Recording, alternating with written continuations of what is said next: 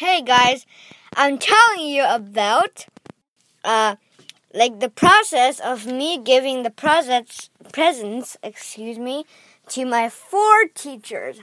I mean, three teachers and one principal.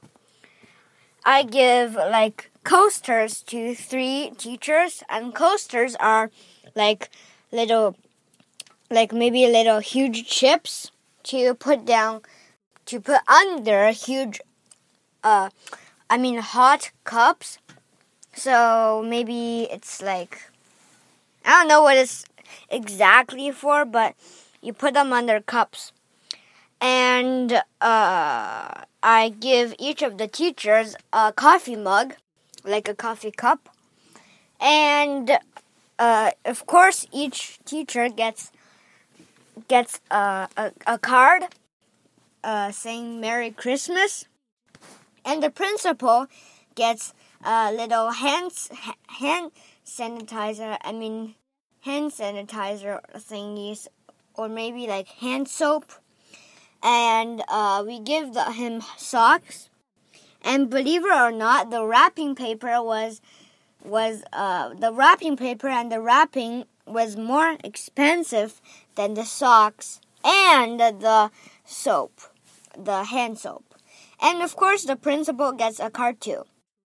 And I bought those mugs to the teachers, and I don't think I give one to the principal. And special tip when you're giving cups, like uh, made out of clay.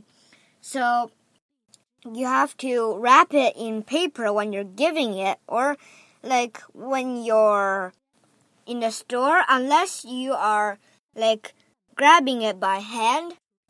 If you put it in a cart or a carton, it will like easy. It will be easily to break.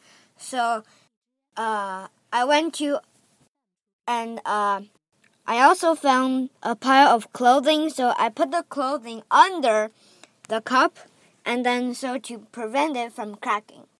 And so the socks I just bought it from a store, and the yeah I have to wrap it, wrap the cups, uh, in like white paper, like or wax paper, I think.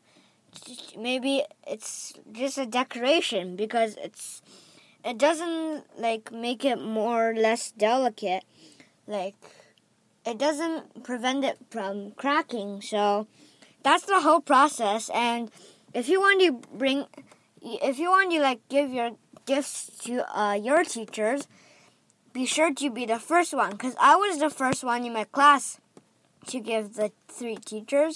And I'm not sure in the school, but at least I didn't see any uh, gifts in, uh, I mean presents in the office. So maybe the principal already brought it home. So bye bye. Oh, and also uh, after that, my French teacher um, like sent me an email say thanks uh, whoever. I mean Jack. So uh, yeah, and uh, I had a simple talk with the principal, like how do you like fifth grade? The principal said. And I said, hmm, pretty good. And the principal said, Mm, pretty good.